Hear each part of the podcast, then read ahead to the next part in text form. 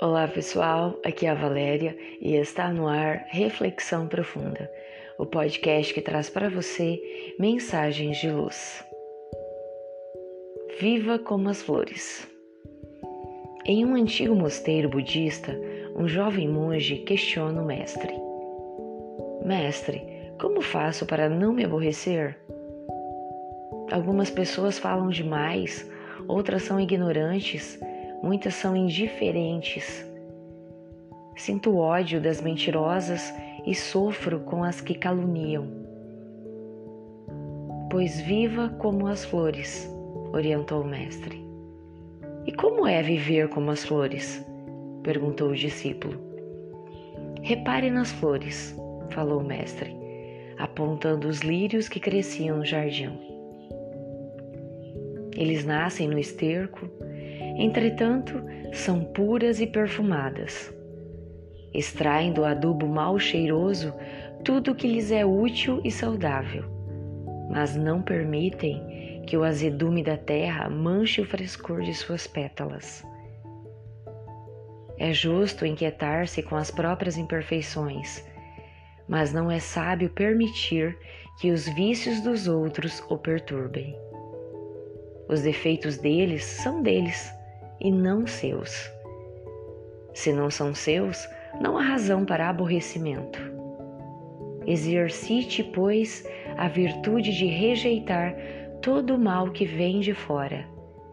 Isso é viver como as flores. Numa simples orientação, sem dúvida, uma grande e nobre lição de bem viver. Mas para viver como as flores, é preciso ainda observar outras características que elas nos oferecem como exemplo. Importante notar que nem todas as flores têm facilidades, mas todas têm algo em comum. Florescem onde forem plantadas. Seja em terreno hostil, em meio a pedregulhos ou em jardins tecnicamente bem cuidados, as flores surgem para perfumar e embelezar a vida. Existem as flores heroínas que precisam lutar com valentia por um lugar ao sol. São aquelas que surgem em minúsculas frinchas abertas em calçadas ou muros de concreto.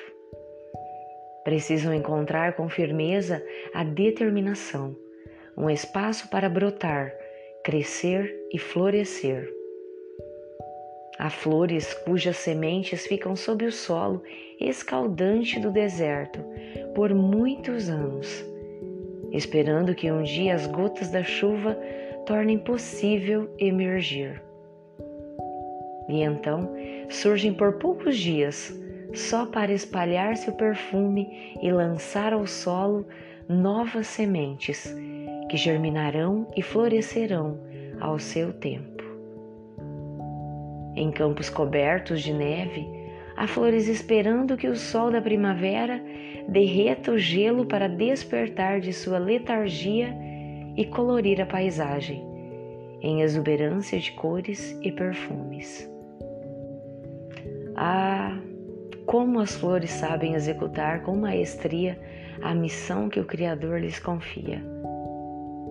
Existem ainda flores resignadas que se imolam na tentativa de tornar menos tristes as cerimônias fúnebres dos seres humanos, enfeitando coroas sem vida.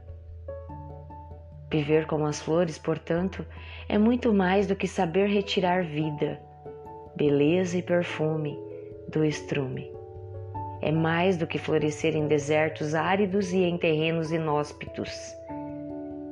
É mais do que buscar um lugar ao sol estando numa nova cova escura sob o concreto espesso. É mais do que suportar a poda e responder com mais vida e mais exuberância. Viver como as flores é entender e executar a missão que cabe a você, a mais bela e valorosa criatura de Deus, para quem todas as flores foram criadas. As flores são uma das mais belas e delicadas formas de expressão do divino artista da natureza.